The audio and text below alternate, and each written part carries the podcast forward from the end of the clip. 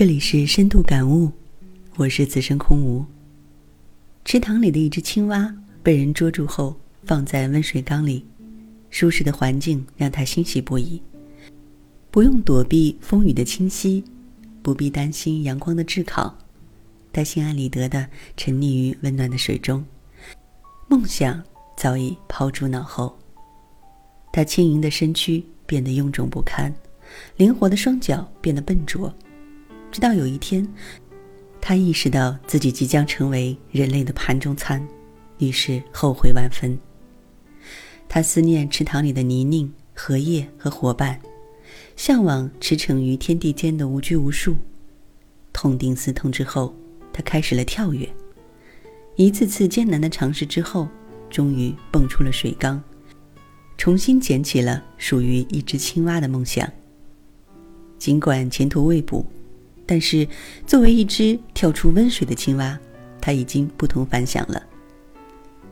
关于梦想，从小时候的豪言壮语到现实的知足常乐，人生的种种遭际，将孩子们的英雄梦、公主梦无情的击碎，所以我们的梦想变得越来越小。当那个叫梦想的东西从我们世界里逐渐消失，便会无奈颓废地说一声：“谈梦想太奢侈了。”然后对那些执着的坚守自己梦想的人嗤之以鼻。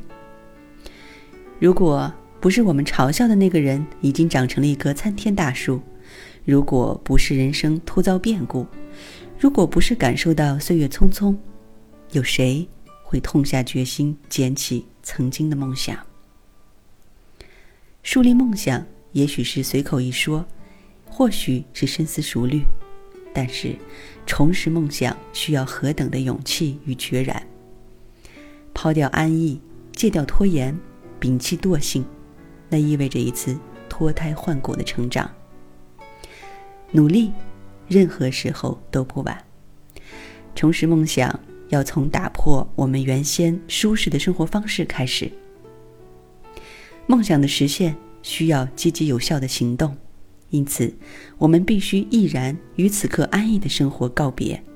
行动力是开启崭新人生的第一步。重新起步的过程一定很难，但是努力了，人生还有一线希望。原地踏步，就什么也不会有。其次，还要学会破旧立新，打破旧的生活习惯和思维模式，建立新的人生秩序。建构阶梯式的成长发展规划，脚踏实地，从踏上第一阶台阶开始，一步一步攀升到梦想的巅峰。重拾梦想啊，还要把他人的眼光、世俗的偏见都抛到九霄云外。要享受追梦的过程，因为追梦本身就是一种成长。我不知道坚持下去能否成功，但是我知道不坚持就一定会一无所有。不是所有的梦想都能实现，但是实现梦想的过程对自己来说是一种历练，一种提升。在这期间磨练的技能也会在未来的某一刻派上用场。